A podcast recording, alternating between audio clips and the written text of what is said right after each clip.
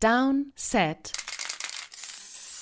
Short. Ihr hört den offiziellen NFL-Podcast von RTL bei RTL Plus Musik und überall da, wo es Podcasts gibt und das am Freitag. Morgen vielleicht direkt schon, am 28. April 2023, direkt nach der ersten Runde des NFL Drafts. Wir sprechen gleich in dieser Folge Downset Short über alle 31 Picks der ersten Runde. Bevor wir das machen, müssen wir eine, einige Dinge noch besprechen. Lass uns aber direkt mal anfangen mit einer News, die wir auf jeden Fall noch vorher besprechen müssen, weil die kam auch kurz vor dem Draft äh, erst ja ans Licht der Öffentlichkeit. Lama Jackson bleibt mhm. bei den Baltimore Ravens. Ja, äh, ein bisschen unerwartet, dass es jetzt noch passiert ist. Ähm, dass es über den Sommer passiert, hätte ich mir vorstellen können. Vor dem Draft jetzt so schnell dann doch, das hatte ich nicht erwartet. Ist natürlich ein Vertrag, bei dem wir dann wirklich auf die Details gucken müssen, aber im ersten Moment habe ich zwei Gedanken. Lamar bekommt fünf Jahre 260 Millionen Dollar, ist damit der bestbezahlte Quarterback der NFL, ähm, also was pro Jahresgehalt äh, angeht. Etwas, wo ich nicht sicher war, ob die Ravens nochmal an diesen Punkt kommen würden dass sie das machen. Und Punkt zwei, wo sich auch ganz viele Leute ziemlich sicher waren, dass Lamar Jackson das nicht schaffen wird, wenn er solche Verhandlungen eben ohne einen echten Berater angeht. Ähm, mhm. Ich habe gelesen, er hat jetzt mit diesem Volumen dieses Vertrags hat er ungefähr 8 Millionen gespart, weil er keinen Berater hat. Nur, dass man die Zahl mal oh, nimmt man gerne vielleicht mit. gehört hat, genau. Und dann eben von diesen 260 Millionen sind 185 garantiert. Und das ist mehr als Jalen Hurts von den Eagles bekommt, das ist mehr als Kyler Murray bekommt, ähm, das ist mehr als Russell Wilson von den Broncos bekommen hat. Also nochmal, Details werden hier schon kritisch sein, aber es ist auf den ersten Blick ein absoluter Monstervertrag, wo ich mir auch nicht sicher war, dass die Ravens das mit Lamar Jackson so machen. Ähm, aber ich finde es ehrlicherweise cool, dass er da bleibt, dass die Offense jetzt, diese neue Offense jetzt um ihn herum aufgebaut wird, mit neuem Offensive Coordinator. Das wird anders aussehen. Und ähm, ja, die ersten, den, den ersten Effekt davon haben wir ja gleich in der ersten Runde gesehen. Ja, und es gab ja auch vorher Gerüchte, dass er anders diese erste Runde ähm, ja irgendwie beeinflussen könnte, indem er vielleicht Teil eines Trade-Pakets hm. wird. Wurde er dann nicht, er bleibt bei den Ravens und du hast es gesagt, die Ravens ja, geben ihm noch eine weitere Passcatcher-Option mit an die Hand. Aber da kommen wir ja später zu. Ähm, bevor wir, noch eine Sache, bevor wir zu den äh, Real-Life-Draft-Picks kommen, der Mockdraft-Vergleich natürlich, mm. darf nicht fehlen. Wir haben beide dann noch mal kurz vor Ladenschluss unsere Prediction Mockdrafts ja. veröffentlicht. Ja. Und ich finde dafür, dass es wirklich sehr, sehr wild hätte mm. werden können, hätte man schon realistisch so, ich sag mal, acht bis zehn richtige haben können. Mhm. Wie lief's bei dir? Äh, ich kam jetzt auf sechs am Ende. Ähm, es sind halt so ein paar Picks, die wo mein Gefühl richtig war, aber der Spieler nicht gepasst hat. Also bestes Beispiel ist Jacksonville, wo ja ganz lange Brian Branch war so der logische Pick, Corner vielleicht noch. Und ich hatte ihnen einen Tackle gegeben, dachte aber nicht, dass Anton Harrison noch da ist an dem Punkt. Und deswegen habe ich mhm. ihnen dann den nächsten Tackle schon gegeben. Und das war dann eben eine Stufe zu weit quasi. Hätte ich ihn Harrison gegeben, hätte ich den Pick getroffen. Und natürlich zwei Sachen, die den Draft komplett durcheinandergewirbelt haben, dass wir nur drei Quarterbacks hatten in Runde 1. Ich meine, man kann ja unterschiedlicher Meinung sein. Fällt vielleicht Will Levis, fällt vielleicht Anderson, wie auch immer. Ähm, nicht Anderson. Ähm, Richardson. Richardson, so. Fällt einer von denen okay, aber ich glaube, jeder hätte dann trotzdem gesagt, der, der geht dann halt in den 20ern irgendwo. Im Zweifelsfall tradet jemand hoch in die erste Runde. Das ist nicht passiert. Das war der eine Punkt. Und der andere Punkt halt, war ehrlicherweise dieser Lions-Draft. Also, was die Lions in der ersten Runde gemacht haben, hat für mich schon auch einiges dann so in der, in der Folgewirkung quasi äh, durcheinander gebracht. Ja, noch nicht zu viel verraten für alle, die in den Draft vielleicht nicht live gesehen haben. Gehen mhm. wir das jetzt Pick für Pick durch. Fangen wir ganz vorne an. Die Carolina Panthers waren als erstes an der Reihe.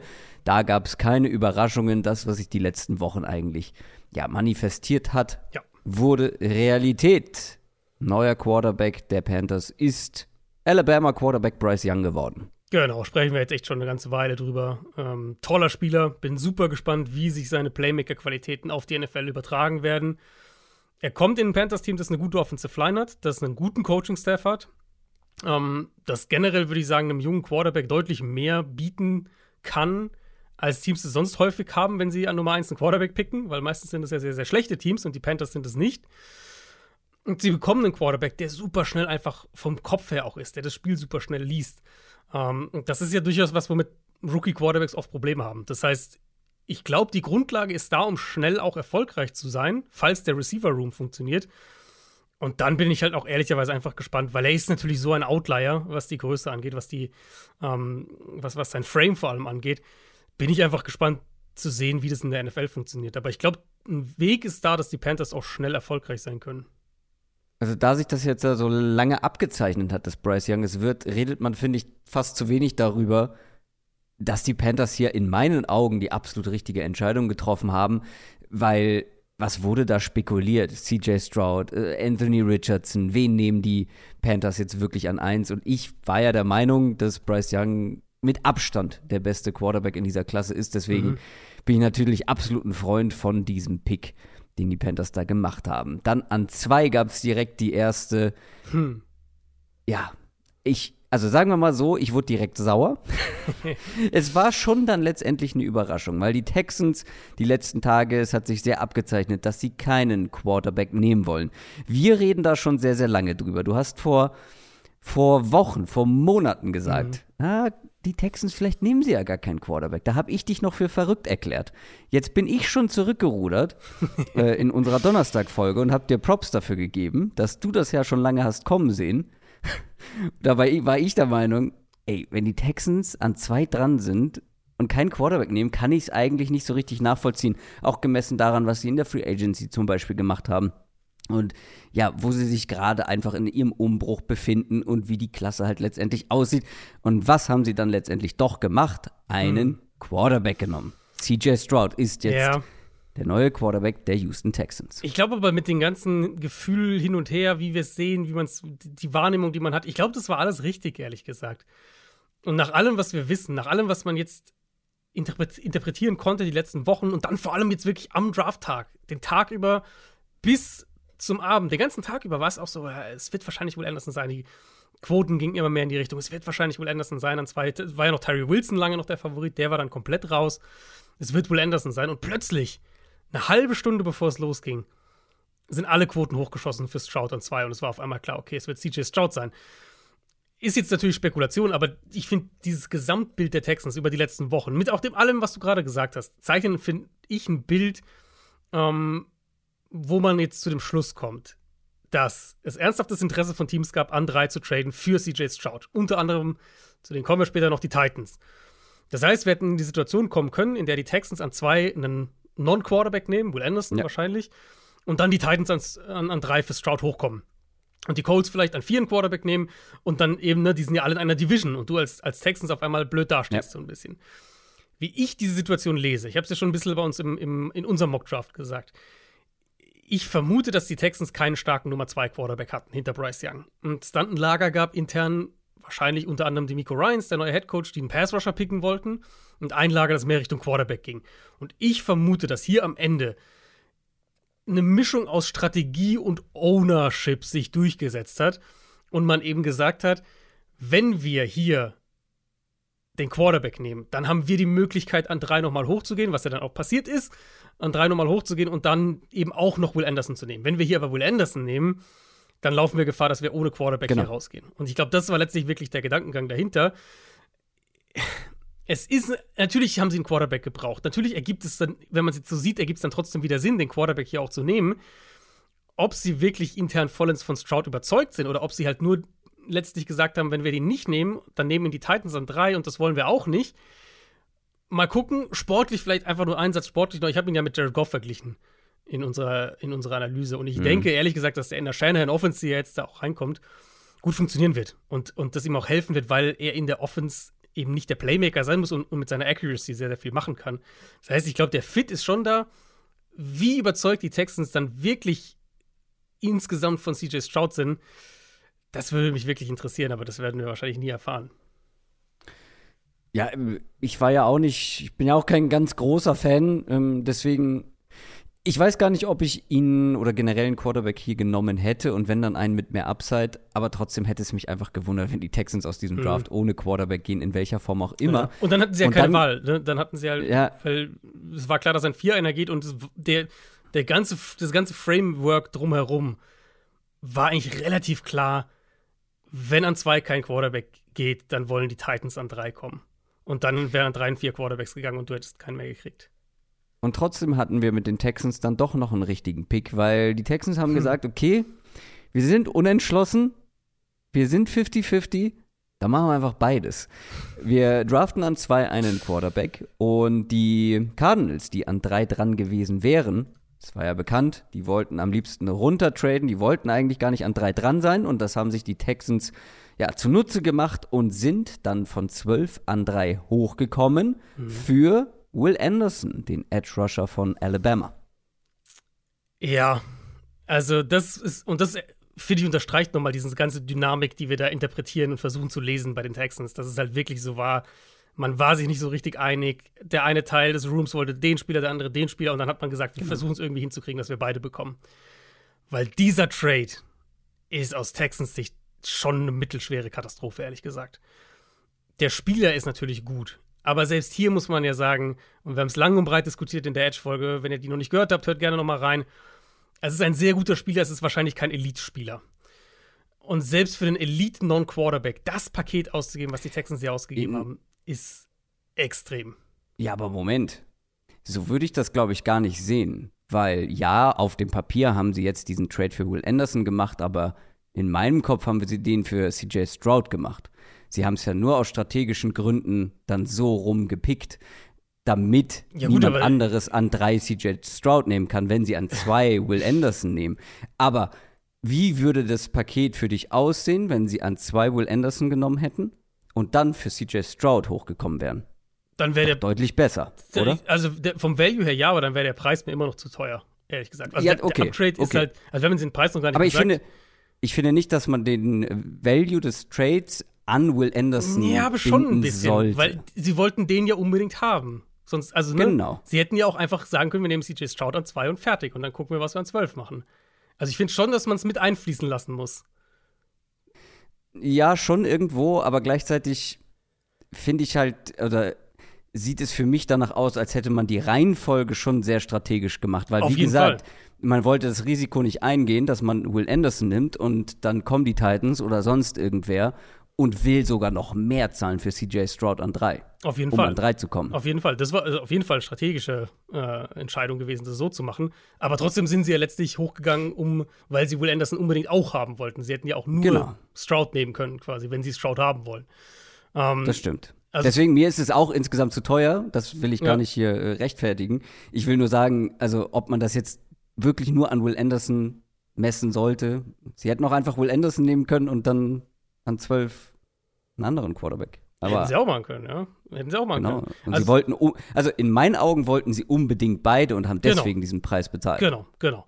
Deswegen muss man vielleicht 50, 50, 50 Prozent Will Anderson, 50 Prozent ja. Stroud einrechnen. Ja. Ähm, also vom, vom Trade her eben Nummer 3 und 105 kriegen die Texans, die Cardinals kriegen Nummer 12, ähm, Nummer 33, also dann der zweite Pick äh, in der zweiten Runde dann.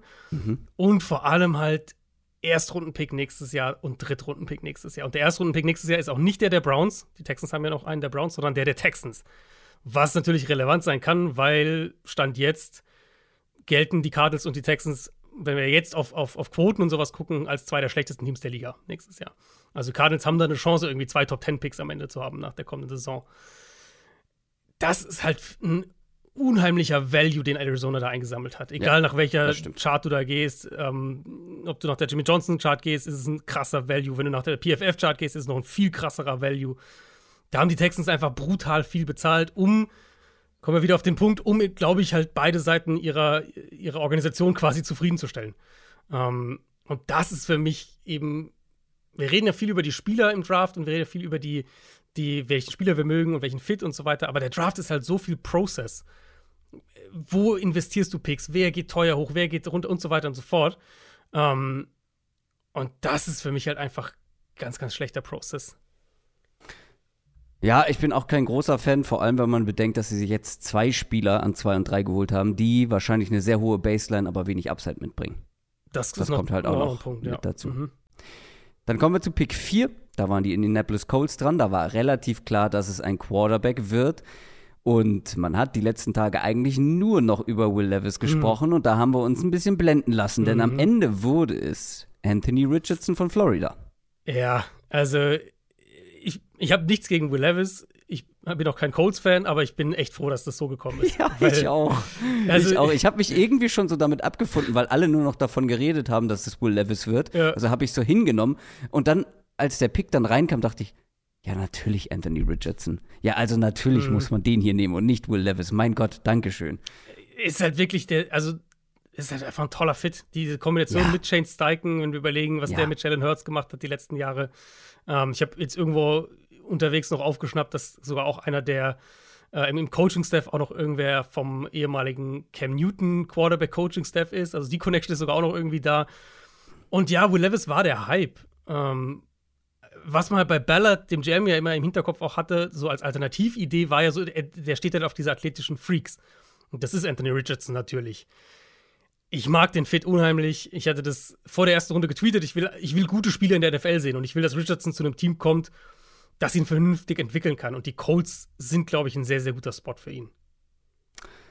Ja, man kannte halt die Colts in, in den letzten Jahren nur irgendwie mit großen, weißen äh, Pocket-Passern mit starkem Ja. Arm. Und, Und, ja. dann war irgendwie Ja. Will Levis so, ja, der passt natürlich auch perfekt rein. Anthony Richardson bringt hier natürlich ein ganz anderes Skillset mit und ist super spannend. Ja. Ich, wie gesagt, ich freue mich für die Colts, dass sie ähm, da die Kurve bekommen haben. Denk, denkst du, der spielt Woche 1? Vielleicht noch der letzte Punkt. Oh, also Woche 1. Gardner Minshew wäre ja die Alternative. Ja, ich will es gar nicht mal komplett ausschließen, ehrlicherweise, weil ich Mhm. glaube, Anthony Richardson wird früh spielen. Ob es jetzt Woche 1 Ja. ist, sei mal dahingestellt, aber ich glaube eher früh als spät. Also Ja. sagen wir mal Ja, bin ich auch. nach dem ersten Monat spätestens.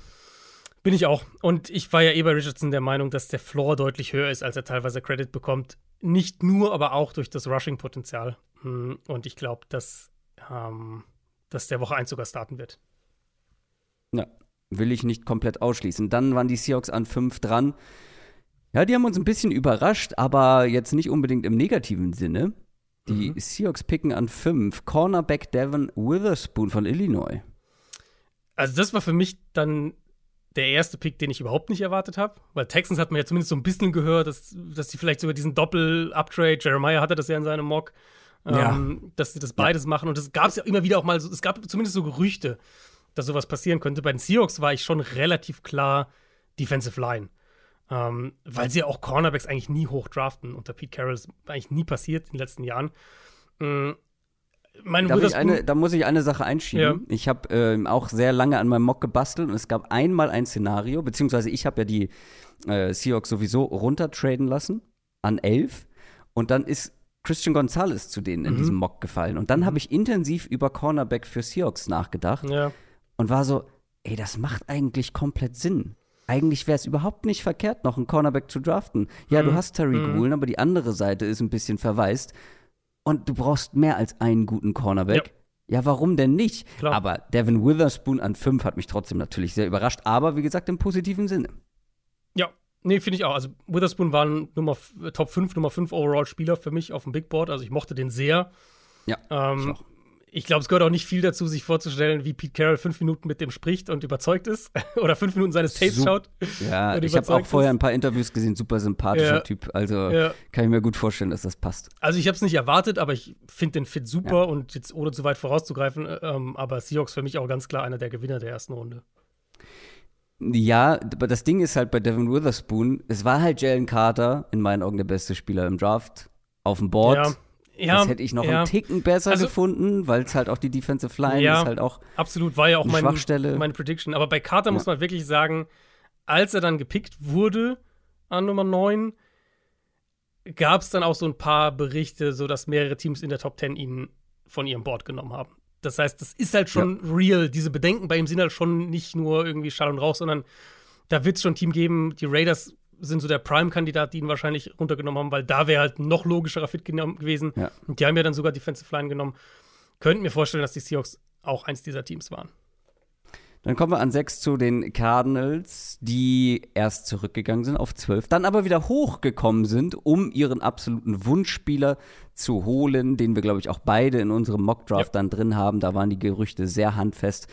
Paris Johnson, Offensive Tackle von Ohio State, ist jetzt bei den Cardinals. Ja, ich hätte sogar den Move also vorher gesagt. Ich habe gesagt, die gehen runter.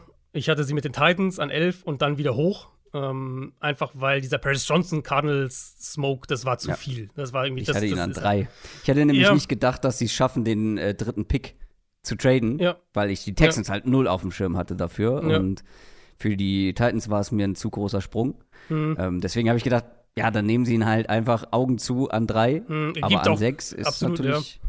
Sie nehmen den Hall mit äh, von den genau. Texans, genau. geben davon ein bisschen wieder was ab, was ich nicht ganz optimal finde, dann nochmal sechs Plätze wieder hoch zu traden. Aber sie kriegen ihren Wunschspieler ja. und sie ja, adressieren natürlich eine absolute Schwachstelle im Team. Und wir wissen auch, dass er nicht zu ihnen, oder wir wissen relativ sicher, dass er nicht an elf, äh, an zwölf gefallen nee, wäre, weil nee. die Titans spätestens an elf hätten ihn genommen, die Bears wären ein Kandidat genau. gewesen. Ähm, genau, der Trade ist halt auch für mich insofern wieder ein bisschen sehe ich wieder ein bisschen positiver dann. Klar willst du idealerweise nie hochtraden für Non-Quarterbacks. Das hat einfach Eben. keinen guten Track Record. Das ist einfach so. Ähm, aber was ich halt positiv finde, wenn Teams das machen, ist, wenn sie Draftkapital zurückbekommen auch. Also wenn du halt nicht irgendwie zwei, drei Picks wegschickst und einen bekommst, sondern die Cardinals bekommen eben, geben eben vier, Pick 34 ab, also ihren eigenen Zweitrunden-Pick und eben die 12 und bekommen die 6 und die 81 mit dazu. Also du kriegst noch mal einen Top 90 Pick im Gegenzug. Das macht es für mich dann immer so ein bisschen leichter, weil du dann halt doch wieder natürlich weniger wertvolles Draftkapital, aber immer noch wertvolles Draftkapital zurückbekommst. Ähm, und klar, der Uptrade war ein, wir wollen unseren Guy haben, ganz klar, überhaupt keine Frage. Ähm, ein Team wie die Cardinals, das so viele Baustellen hat, die hätten wirklich in jede Richtung gehen können man bekommt schon den Eindruck, dass Offensive Line eine klare Priorität jetzt insgesamt war. Was vielleicht auch eine Preview auf das ist, was sie dann in der zweiten Runde machen. Könnte ich mir durchaus vorstellen, dass da dann vielleicht ein Center oder ein Guard geht. Ähm, aber unterm Strich für mich diese erste Runde für die Cardinals ein absoluter Gewinn, weil sie so einen riesen Value mit dem Downtrade eingesammelt haben. Ein bisschen was abgeben, aber immer noch, wie gesagt, für mich von der Struktur dieses Trades her im Rahmen und halt, ja, einen absoluten High Character, High Upside Offensive Tackle spielen, der auch schon Guard gespielt hat. Vielleicht macht er das auch im ersten Jahr. Ähm, ich glaube, die Cardinals für mich schon auch eines der Teams, das ich sehr positiv habe in der ersten Runde.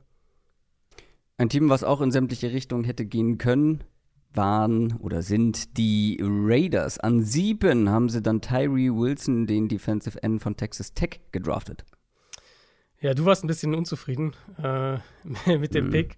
Ja, ich meine. Also immer noch besser, als wenn du Terry Wilson an zwei draftest, wonach ja, es ja lange aussah. Ja, ja. An sieben schon besser, aber ach, weiß ich nicht. Ich find's okay. Ich find's okay. Es gab. Also, schlimm finde ich es find auch nicht, aber. Genau.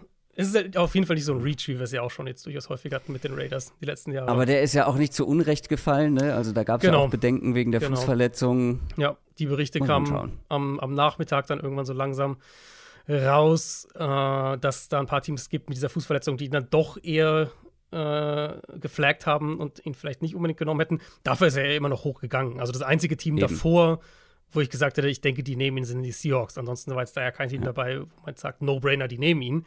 Ähm, naja, die Texans halt statt Will Anderson. Genau, die Texans halt vielleicht. Aber wenn die, das wissen wir ja einfach nicht, ob die vielleicht nicht einfach Will Anderson lieber haben ja. wollten. Ich meine, der kann halt ein absoluter Elite-Pass-Rusher werden. Er ist halt alt und er ist eine massive Projection und er hat nur ein Jahr Elite-Tape. Das sind halt einfach die Punkte mit ja. ihm. Ist für mich trotzdem von den Tools und von dem, von dem Value der Position her ein gerechtfertigter Top-10-Pick. An acht ging dann tatsächlich ähm, der Mann, den viele da erwartet haben, B. John Robinson, der Running Back von Texas, ist bei den Falcons. Ich habe mich so geärgert, ey. Ich habe mich so. Wochenlang predikte ich das. Ja, also, In jedem einzelnen Mock predikte ich das. Da hast du es wirklich aber auch zerdacht. Ist wirklich so. Hast ist weil, komplett so. Weil ich war auch kurz davor, es zu verkopfen.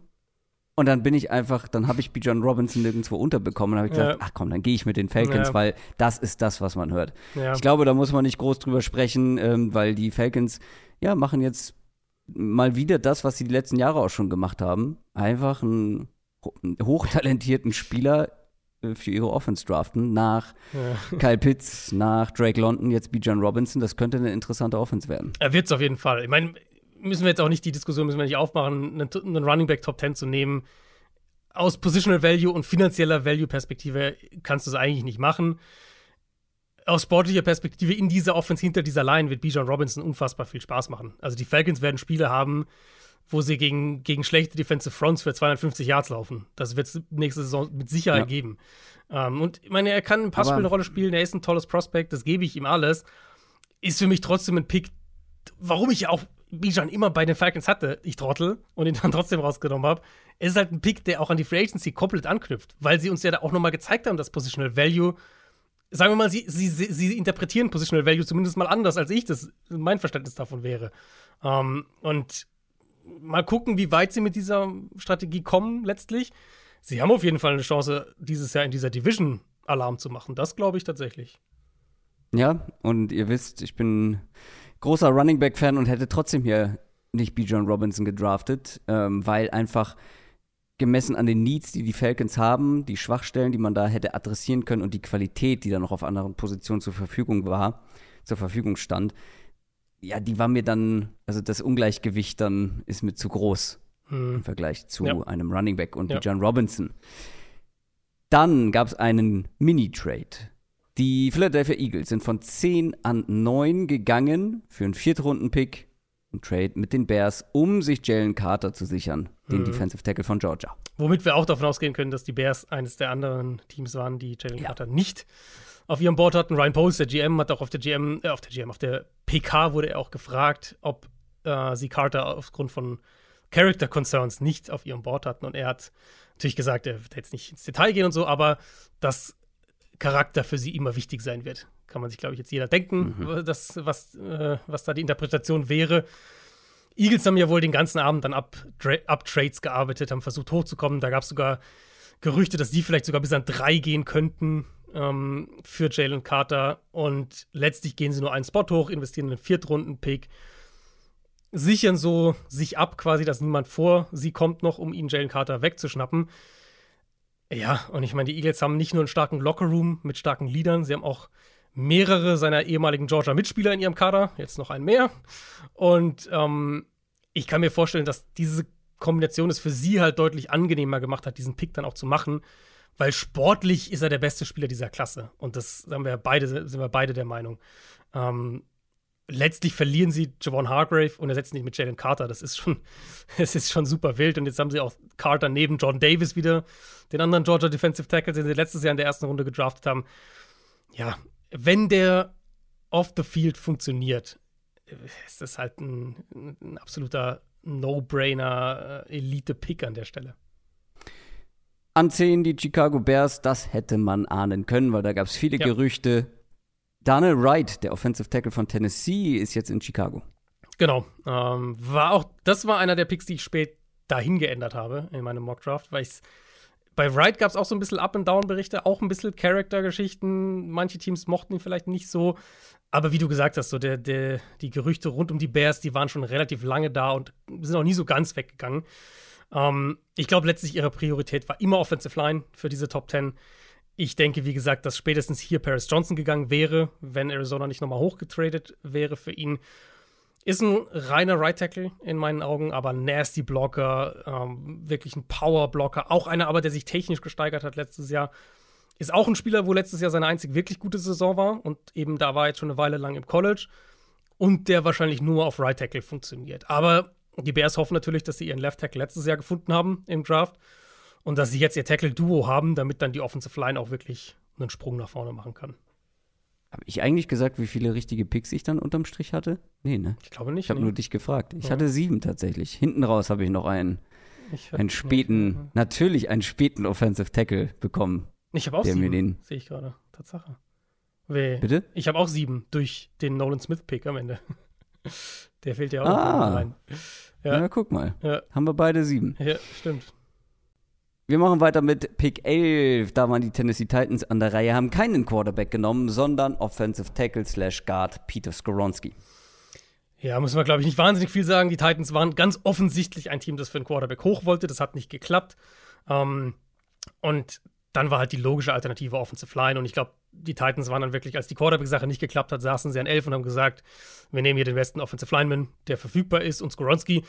Man kann einen klaren Case machen, dass Skoronski der beste Offensive Lineman overall in diesem Draft ist.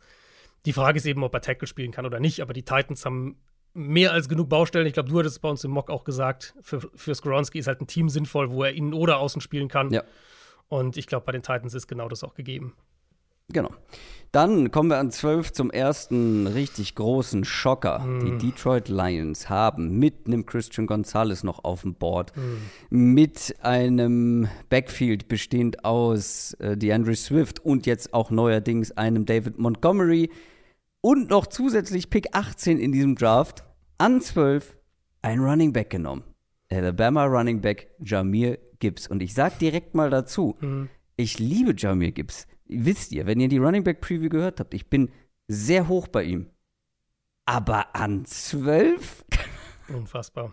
Also, weil ich versuche dann auch immer ein bisschen von meiner Grade und so wegzugehen. Weil ich hatte eine Late Second ja, Round Grade bei ihm und so. Na, da, genau, das versuche ich da wirklich auch möglichst wenig einfließen zu lassen. Ich habe es ja eben auch schon gesagt. Draft ist viel Process einfach. Wenn du eine, die Nummer 6 Overall-Pick hast. Gehst ein bisschen runter, okay, ein bisschen Value, Value eingesammelt, jetzt nicht mega viel, aber ein bisschen was dazu bekommen. Und hast halt echt die Möglichkeit hier, du hast jetzt ja, du hast Gonzalez angesprochen, Nolan Smith war noch da, alle Receiver waren noch da, alle Titans waren noch da, Broderick Jones war noch da. Und sie nehmen halt wirklich den zweiten Running Back. Das ist für mich absoluter Wahnsinn. Das ist, also zum einen von der Spielerevaluation her für mich viel zu hoch für Jamea Gibbs das ist ein Pick, den Detroit nicht braucht, in meinen Augen. Ich finde es echt schwer, hier Positives zu sagen. Er ist halt irgendwie ein bisschen die bessere Version von DeAndre Swift. Ähm, aber sie haben DeAndre Swift und sie haben David Montgomery, wo ich halt sage, eigentlich. Und dem haben sie auch gar nicht wenig Geld gegeben, glaube ja, ich. Ja, eigentlich, eigentlich ist das Backfield ist ja auch in Ordnung so. Also du hast Ressourcen reingesteckt, keine High-End-Ressourcen, aber okay Ressourcen und du hast zwei gute Backs, die sich auch gut ergänzen.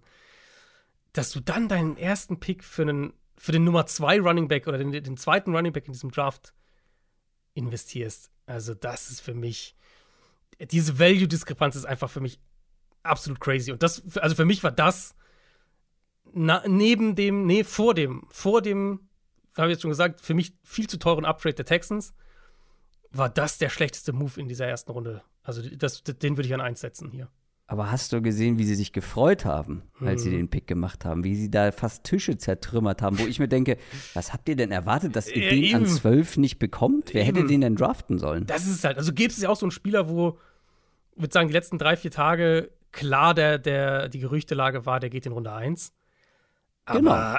Und also das finde ich auch vollkommen, also wenn wir über Spielerevaluation reden, ich finde Jamir Gibbs in Runde 1 vollkommen angebracht. Aber halt am Ende und vor allem dann bei einem Team, was es sich gibt es wenige, aber eins, was es sich erlauben kann und nicht halt ein Backfield bestehend aus zwei soliden bis guten mhm. Running Backs schon hat. Ja, machen wir weiter mit den Green Bay Packers an 13. Die haben auch mal wieder in der ersten Runde überrascht, weil es gab ja Leute, die gedacht haben. Haben naja, sie überrascht? Ist die Frage? Oder haben sie nur mich überrascht? Es haben sie doch schon viel überrascht, weil erstaunlich viele haben wirklich geglaubt, dass ein Wide Receiver in der ersten Runde zu den Packers gehen könnte. Und ich habe euch gesagt, ich wäre schockiert, wenn das passiert.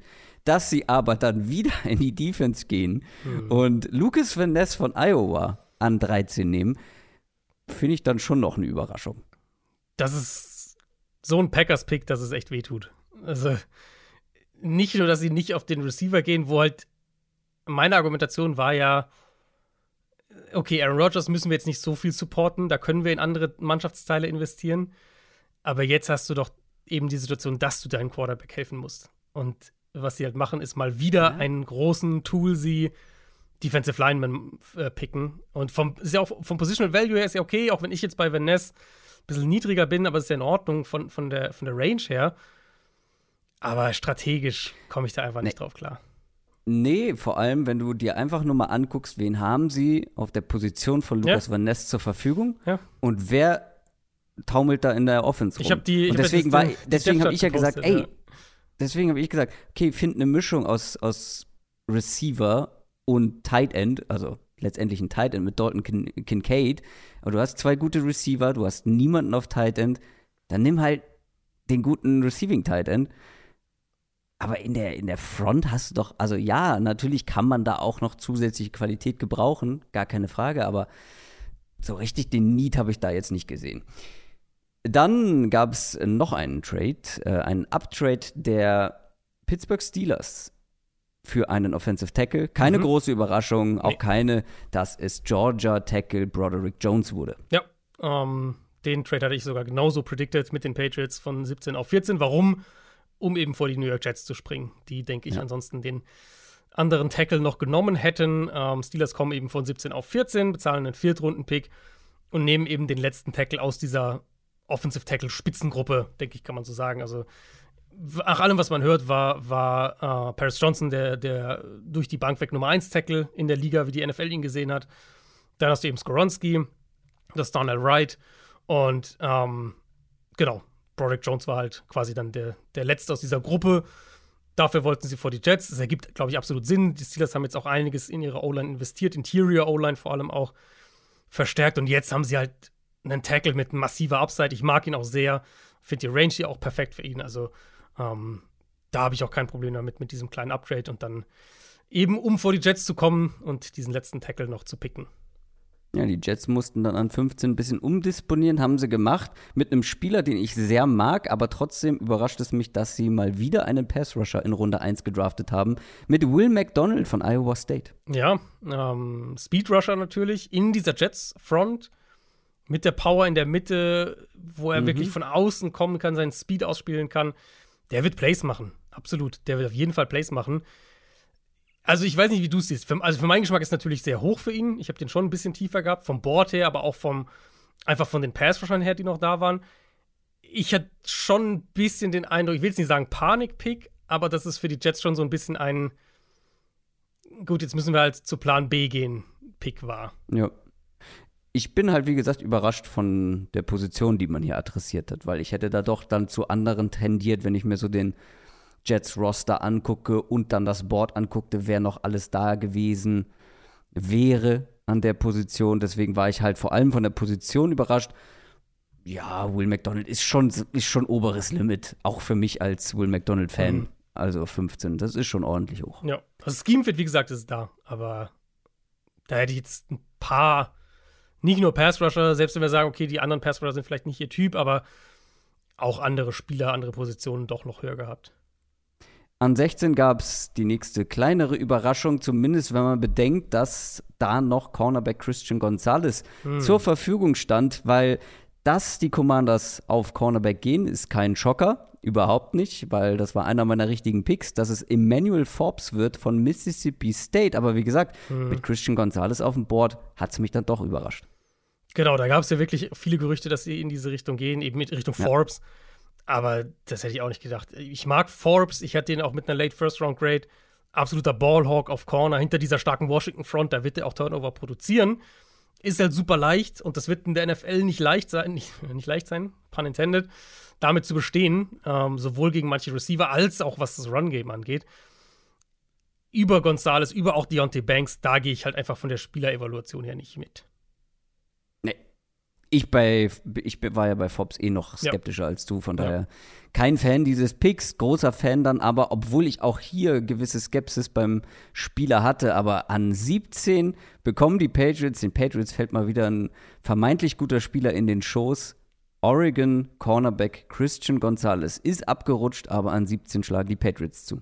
Ja, nach Cold Strange letztes Jahr muss ich ihm wieder mal ein bisschen bisschen was ja, Positives gut. geben. Ähm, nein, nee, ich habe ich hab die ganze Zeit immer noch Mac Jones im Kopf. Ist natürlich stimmt, dann nicht ja. gut gealtert, aber der ist ihnen ja auch quasi so, ja. ohne dass sie was tun. Also hier traden sie ja sogar noch zurück und mhm. bekommen Christian Gonzalez. Und mit meiner Skepsis meine ich, ja, ich habe gesagt, ich habe Devin Witherspoon klar vor ihm, aber Devin Witherspoon ging an 6 und an 17 mhm. geht Christian Gonzalez. Das könnte ein Stil werden. Ja, Value auf jeden Fall. Vom Value her mag ich den auf jeden Fall sehr war ja auch für viele wirklich der Nummer 1 Corner, bei mir auch die Nummer 2. Prototypischer Outside Corner, einfach super agil. Ich glaube auch ein toller Fit für die Patriots, die, die gerade auf Outside Corner auch ein bisschen Größe gebraucht haben. Das bringt er halt mit. Ähm, für mich war er ein Borderline Top 10 Spieler, der an seiner Awareness arbeiten muss und, und an seinen, ähm, was so seine Reads und Reaction Skills angeht. Vielleicht auch ein bisschen aggressiver noch teilweise spielen muss, aber vom Value her, auch hier wieder, wenn wir einfach nur auf Process gucken, Position, Need, es ist eine High-Value-Position, er ist ja. ein prototypischer, wirklich Nummer 1 Corner von, von ja. den Maßen und den Movement-Skills her. Ja, also das, an dem Punkt war es dann wirklich auch ein No-Brainer, finde ich, dass sie ihn dann da picken. Stichwort Positional Value.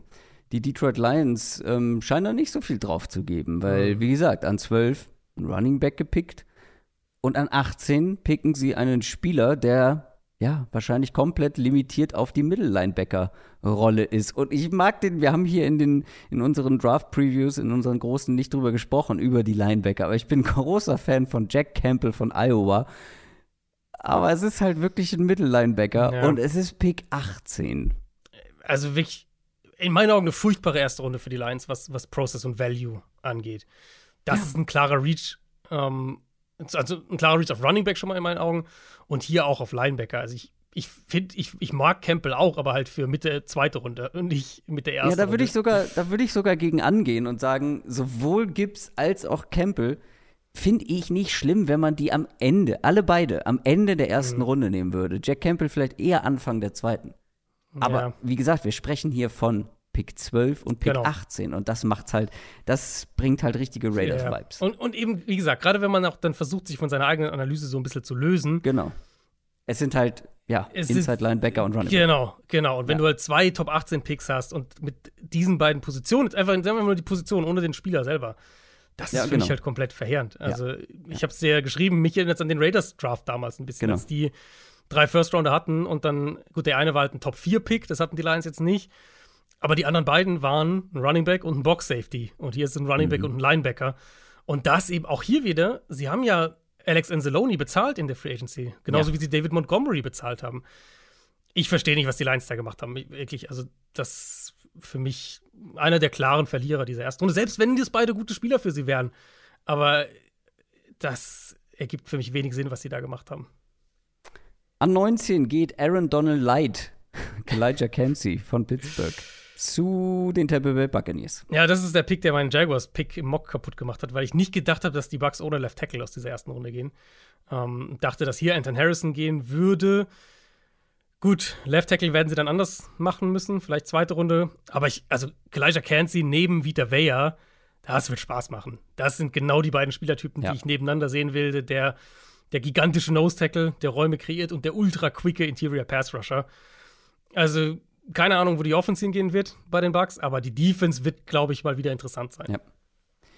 An Pick 20 war ich ganz, ganz nah dran, weil ich habe erwartet, dass die Seattle Seahawks mit ihrem zweiten Pick in mhm. Richtung Wide Receiver gehen könnten. Ich hätte aber niemals erwartet, dass Jackson Smith ein Jigba von mhm. Ohio State noch zur Verfügung steht. Hätte ich das gewusst, wäre das safe mein Pick gewesen. Und es war auch der Pick der Seahawks an 20. Ja, geht mir genauso. Wenn mir jemand gesagt hätte, er ist noch da, ja. ganz, ganz klare Sache. Ähm, war für ja. mich der deutlich am Ende wirklich mit Abstand Nummer 1 Receiver in diesem Draft. Und selbst wenn man sagt, mhm. na, ist halt ein Slot-Receiver, die Seahawks brauchen halt einen Slot-Receiver auch. Und sie bekommen den für mich klar besten in diesem Draft. Wie gesagt, für mich, weißt du, hast ein bisschen anderes Ranking. Für mich ist er der klar beste Receiver ähm, in dieser Klasse. Und jetzt haben sie halt ein richtig starkes Trio. Ähm, mit, mit, mit Metcalf außen, mit Lockett, also dieser Speedster und, und JSN, der dann das ganze Feld innen bearbeiten kann. Und für mich jetzt wirklich, sie haben eben mit Witherspoon und mit, mit äh, Smith und Jigba haben sie zwei Spieler aus meiner Top 7 gedraftet, mein Nummer 1 Corner und mein Nummer 1 Receiver. Das ist halt wirklich so ein Beispiel, wo ich sage, von der Spielerevaluation her, für mich eine absolut tolle erste Runde für Seattle.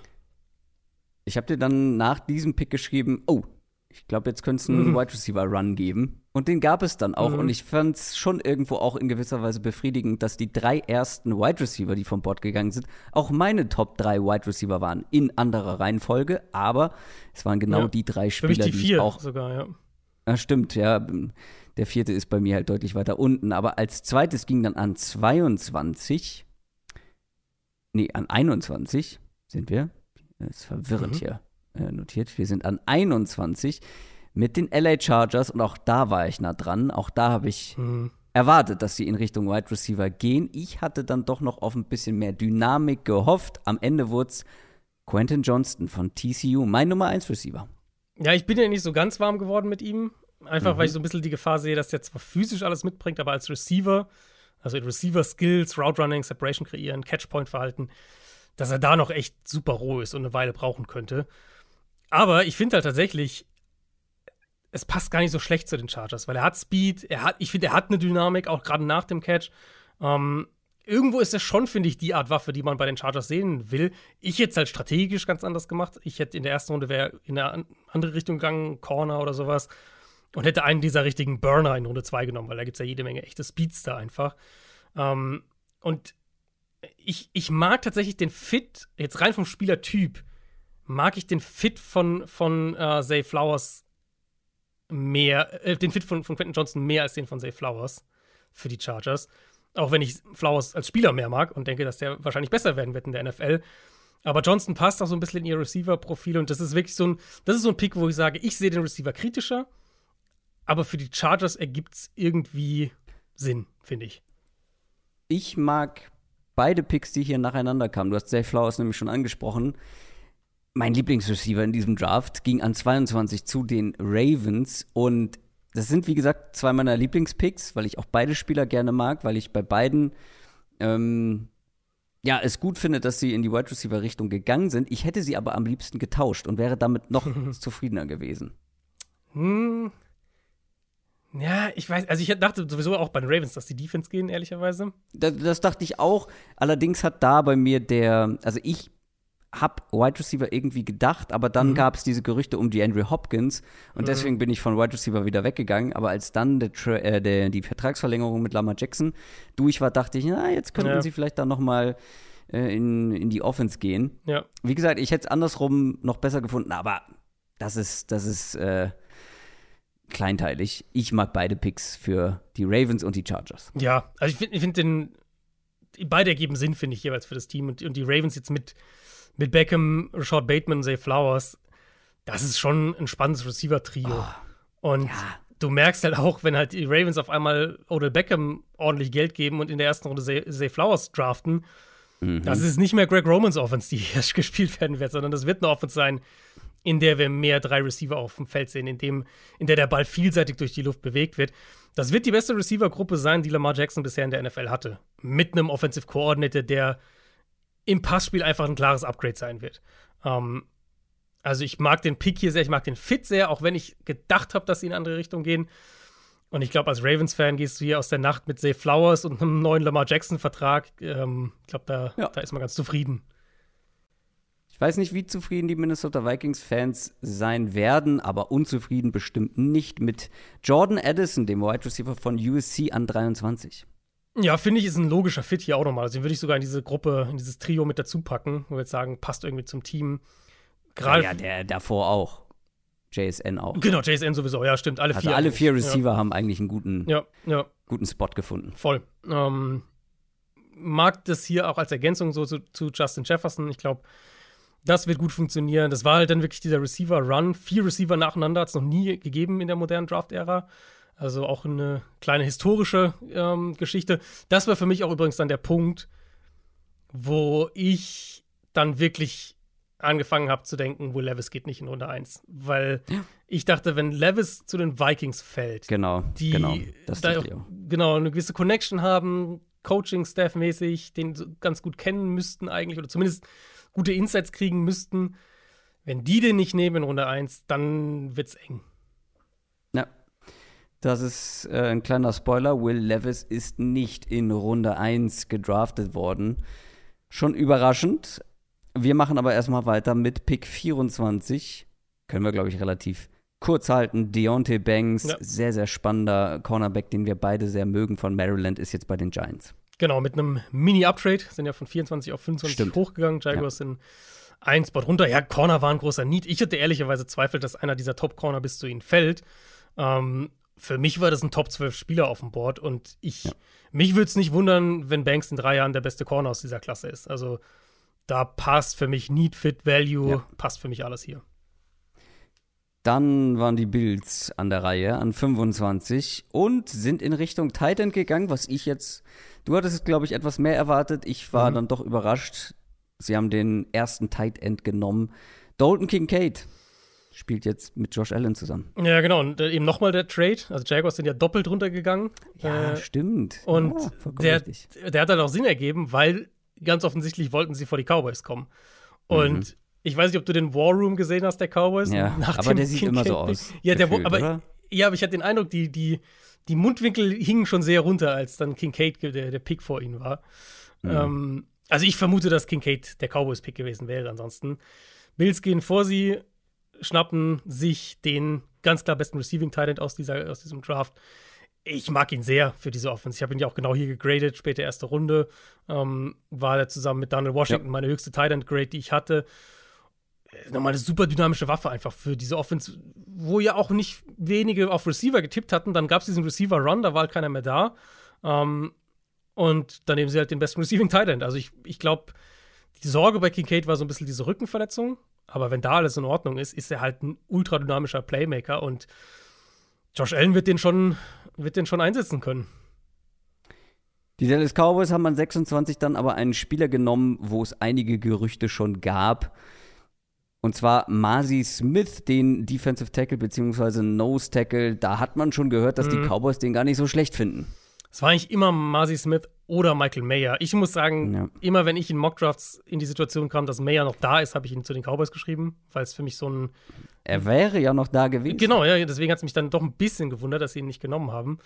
Ähm, Marzi Smith war so meine, meine Alternative Nummer eins. Die brauchen mehr Physis und Power Inside und das ist genau sein Spiel. Day One Starter auf Nose Tackle, enormes athletisches Potenzial. Ist kein flashy Pick, aber einer, der, glaube ich, in Dallas gut funktioniert. Und, und gerade wenn du überlegst, du, du triffst zweimal im Jahr auf die Eagles Offensive Line und du triffst zweimal im Jahr auf eine gute äh, äh, Commanders Offensive Line. Die Giants investieren in ihre Offensive Line. Du musst ja auch ein Stück weit dagegenhalten, auch, auch was das Run-Game angeht. Um, ähm, und ich glaube, da wird Marcy Smith ihnen helfen. Ich glaube nicht, dass er ihre erste Wahl war für diesen Pick, aber es ist halt ein grundsolider Pick einfach Ende der ersten Runde. An 27 waren dann endlich die Jaguars an der Reihe und haben den Spieler genommen, den ich schon auch ein paar Picks früher bei den Jaguars erwartet hätte, nämlich mhm. Anton Harrison, den Oklahoma Offensive Tackle. Ich glaube, da haben sie wirklich das Draftboard einfach gut gespielt. Also ich glaube, da haben sie wirklich ja. drauf geguckt und gesagt, wir denken nicht, dass hier jemand uns jetzt den Tackle wegschnappt. Um, ähm, und deswegen können wir es uns leisten, zweimal runterzugehen. Haben ein bisschen Kapital, ein bisschen Bonuspicks eingesammelt und ich denke eben auch den Spieler genommen, den sie sonst dann 24 genommen hätten. Ähm, Sie brauchen einen Tackle, nicht zuletzt, da haben wir noch nicht drüber gesprochen. Sie haben äh, zum einen Javon Taylor in der Free Agency verloren, darüber haben wir gesprochen. Aber Cam Robinson, ihr Left Tackle, wird jetzt höchstwahrscheinlich suspendiert, weil er wohl äh, paar, weil ein paar unerlaubte Mittelchen nachgewiesen wurden. Also beide Tackle-Spots dann potenzielle Fragezeichen. Und deswegen, für mich war Jacksonville ein klarer Tackle-Kandidat.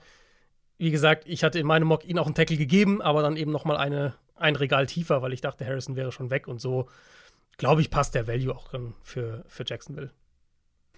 Ich glaube, aus Bengals Sicht kann man froh sein, dass zwei Running Backs schon vom Board gegangen sind vor Pick 28, weil wie oft habe ich gehört, oh, die Bengals könnten Jamir Gibbs draften. Das wäre dann so eine Region gewesen, wo ich gesagt hätte, ja, okay, mhm. finde ich, find ich in Ordnung, aber Bengals Running Back, ich wollte es auf keinen Fall sehen, ich hätte es überhaupt nicht verstanden, haben sie auch nicht gemacht, sie sind in Richtung Pass Rusher gegangen und haben in meinen Augen ähm, einen Stil bekommen. Mit Miles Murphy von Clemson.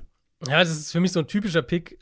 Du bist ein gutes Team, pickst spät und sammelst einfach einen der Spieler ein, die irgendwie runterfallen, weil andere Teams genau. halt Quatsch-Picks machen. Und das ist so ein Fall für mich hier. ja. Ähm, ja. Also ich war bei Miles Murphy gar nicht so hoch. Ich hatte den Mitte der ersten Runde, jetzt nicht wahnsinnig weit weg von der Range hier. Aber Defensive Line ergibt Sinn. Ähm, äh, Moment, der, du hattest ihn aber höher, als er gepickt wurde. Ja, ja, genau, Mitte der ersten Runde. Aber ja. jetzt nicht, nicht mega. Also ich meine, das ist jetzt nicht der Mega-Stil, aber es ist halt einfach ein wahnsinnig sinnvoller Pick an der Stelle. Oh, ich ähm, finde in der ersten Runde eine halbe Runde über dem, was man vielleicht erwartet. Und es war mein Nummer zwei Pass-Rusher oder Edge-Defender. Also ja, genau. Bei mir war es halt nur die vier. Deswegen, schon einige Picks dazwischen. Bei mir war es nur die vier. Äh, deswegen ah, ja. war ich dann doch ein bisschen niedriger. Aber er passt, glaube ich, in ihr physisches Profil. Upside ist mit ihm da. Und die Bengals haben jetzt eine richtig gute Edge-Rotation auch. Also auch hier wieder Value-Position, passt einfach alles zusammen. Und der Clemson-Teammate Brian Brzee ging direkt hinterher an 29. Da waren die Saints an der Reihe und haben den Defensive Tackle gedraftet. Ja. Hier hätte ich dann ehrlich gesagt Mayer spätestens erwartet. Auch bei den Bengals war der schon ein Kandidat, aber also jetzt ohne, ähm, ohne gehässig zu sein, ich glaube tatsächlich, dass die Liga Michael Mayer auch als Second Round ähm, Talent irgendwie einstuft, so wie ich den ja auch gesehen habe. Ja, offensichtlich. Ähm, weil es gab dann genug Spots, Cowboys, Bengals, Saints waren ja, ja alles logische Spots für ihn gewesen. Alle sind in eine andere ja. Richtung gegangen. Ja, Saints war schon Defensive Line, war schon auch eine, eine logische Geschichte. Brizzy, ein bisschen schwierige Evaluation. Bin gespannt, ja. wo sie ihn dann wie einsetzen, aber auch hier Athletik und Potenzial sind natürlich absolut da. Michael Mayer hätte mir besser gefallen.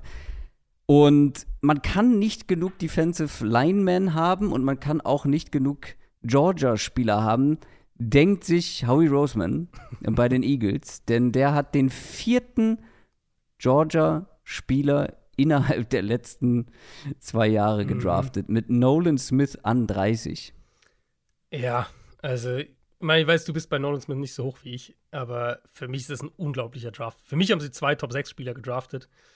Ähm, mhm.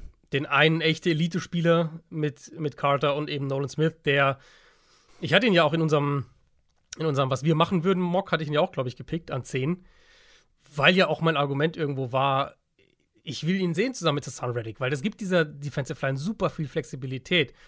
Ich hätte natürlich nie gedacht, dass die Nolan Smith und Jalen Carter bekommen. Diese Line wird unfassbar nasty sein. Und, ja. und für mich ist es wirklich eine absurd gute erste Runde für die Eagles. Und diese Defensive Line wird einfach Must-Watch-TV sein, weil die sind halt nicht nur super tief jetzt in der Rotation, sondern was die jetzt auch potenziell an Star Power haben da, das ist schon heftig. Also, ich war überhaupt nicht hoch bei Nolan Smith, gebe ich zu. Aber trotzdem Ende der ersten Runde. Mhm. Ähm, und dann halt gemessen daran, was die, die Eagles da jetzt für eine Line äh, oder was für Qualität sie da in der Line ja, genau. zur Verfügung haben, ist das natürlich ein super Pick. Also da kann ich mich auch nicht gegen werden, das dann irgendwie äh, super spannend zu finden. Blockbildung ist das Einzige, was ich hier anmerken möchte. Ja? Blockbildung. Ja, Georgia Bulldog ja. Blockbildung. Aber das war, das hatte ich ja vorhin auch schon so kurz mit so einem Augenzwinkern gesagt. Das ist aber, glaube ich, halt gerade, das macht diesen Jalen Carter-Pick halt, glaube ich, noch wertvoller irgendwo, weil dem halt so ein bisschen ein Support-System zu geben direkt mit Spielern, die er kennt. Ja, und, und, Nolan Smith war ja so der Leader dieser Georgia-Defense. Also jetzt, was die, die, den Locker-Room angeht. Das wird halt auch helfen. Und deswegen gab es halt, glaube ich, nicht viele Teams, die diesen Carter-Pick gemacht hätten. Die Eagles sind halt ein logischer Kandidat dafür. Und dann habe ich äh, zum Abschluss noch einen richtig dummen Fehler in meinem Mock-Draft gemacht weil ich wollte unbedingt die Rams noch mal in Runde 1 kommen lassen. Hm. Ich habe aber nicht bedacht, dass der Draft in Kansas City stattfindet. Natürlich traden die Chiefs nicht aus der ersten Runde, wenn das bei denen zu Hause vor der Haustür stattfindet. Dementsprechend sind sie auch in der ersten Runde geblieben und haben mit dem letzten Pick Felix Anudiki Usoma, mhm. den Pass-Rusher von Kansas State, also auch noch einen aus der Gegend, gedraftet. Ja, ja, ähm, ich hatte sie tatsächlich mit Pass Rusher, aber ich dachte, hier geht Will McDonald noch so als so eine Alternative, äh, die sie noch nicht haben. Ja, Anidi Kusama halt guter Techniker. Ich glaube, keine Nummer 1, kein Nummer 1 Rusher, aber halt eine sehr gute Nummer 2. Und die Chiefs haben mit Charles O'Menu auch noch geholt. Letztes Jahr George Kalafdis gedraftet in der ersten Runde. In meinen Augen haben die jetzt drei, drei Nummer 2 Pass Rusher mit Chris Jones als Nummer 1 dazwischen quasi. Und das ist, glaube ich, eine richtig gute Formel. Und natürlich eben mit, mit Anudi Kusama und Karl Loftus zwei, die für, für lange, für mehrere Jahre sehr günstig sein werden. Ja, das waren alle Picks der ersten Runde. Es gibt natürlich jetzt ein paar Leute, die überraschend mhm. gefallen sind. Will Levis natürlich allen voran, ja. den viele jetzt, ja, also der hatte Top 2 Hype, der hatte, der hatte Top 4 Hype spätestens ja. und jetzt ist er nicht in den ersten 31 Picks gegangen. Also dem hat man die Verzweiflung und die Enttäuschung auch angesehen. Mhm. Ich glaube dass nicht, ich glaube tatsächlich, dass deine Prediction noch zutreffen könnte. Die Rams picken an 36. Ich könnte mir vorstellen, dass das am Ende der Spot für ihn tatsächlich ist. Ähm, ja, aber ich habe ich hab sie ja mit Händen Hooker. Aber klar, Hooker, da wusste stimmt, ich auch nicht, okay. dass Will Levis noch zur Verfügung ja, steht. Ja, gut, okay, ja. Ähm, aber gut, aber das, das wäre ein Spot, den ich mir halt vorstellen könnte für ihn. Brian Branch ist ein Spieler, den ich, wo ich dachte, der geht in Runde 1. Mayer haben wir jetzt schon besprochen. Äh, Joey Porter. Joey Porter ist tatsächlich bei mir auch aus dem, aus dem finalen Mock dann rausgefallen aus der ersten Runde. Also ich hatte ihn nicht drin. Ja, nee. Aber ich glaube ehrlicherweise, dass der der erste Pick sein wird. Weil die ja, Steelers picken an 32. Ja. Ähm, und, und die brauchen Corner. Und ja. die brauchen Corner, genau. Ähm, und alle Interior Offensive Linemen. Und da könnte ich mir auch vorstellen, dass wir da einen Run erleben. Die Cardinals brauchen einen Center an 33. Die Rams könnten einen gebrauchen, die Seahawks könnten einen gebrauchen. Da gibt es schon einige Teams und auch dann kommen die Guards natürlich auch hier ins Spiel. Also wird mich nicht total überraschen, wenn wir jetzt dann auch zeitnah äh, einen Interior Line Run bekommen. Das soll's fürs Erste gewesen sein. Wir hören uns morgen früh wieder mit unserer Reaction, mit unserem Downset Short zu den nächsten beiden Runden, zu Tag 2 im NFL Draft. Das war's aber, wie gesagt, für heute. Wir hauen uns hin, wir gehen ins Bett. Schönen Tag, schönes Wochenende. Macht's gut, tschüss. Ciao, ciao.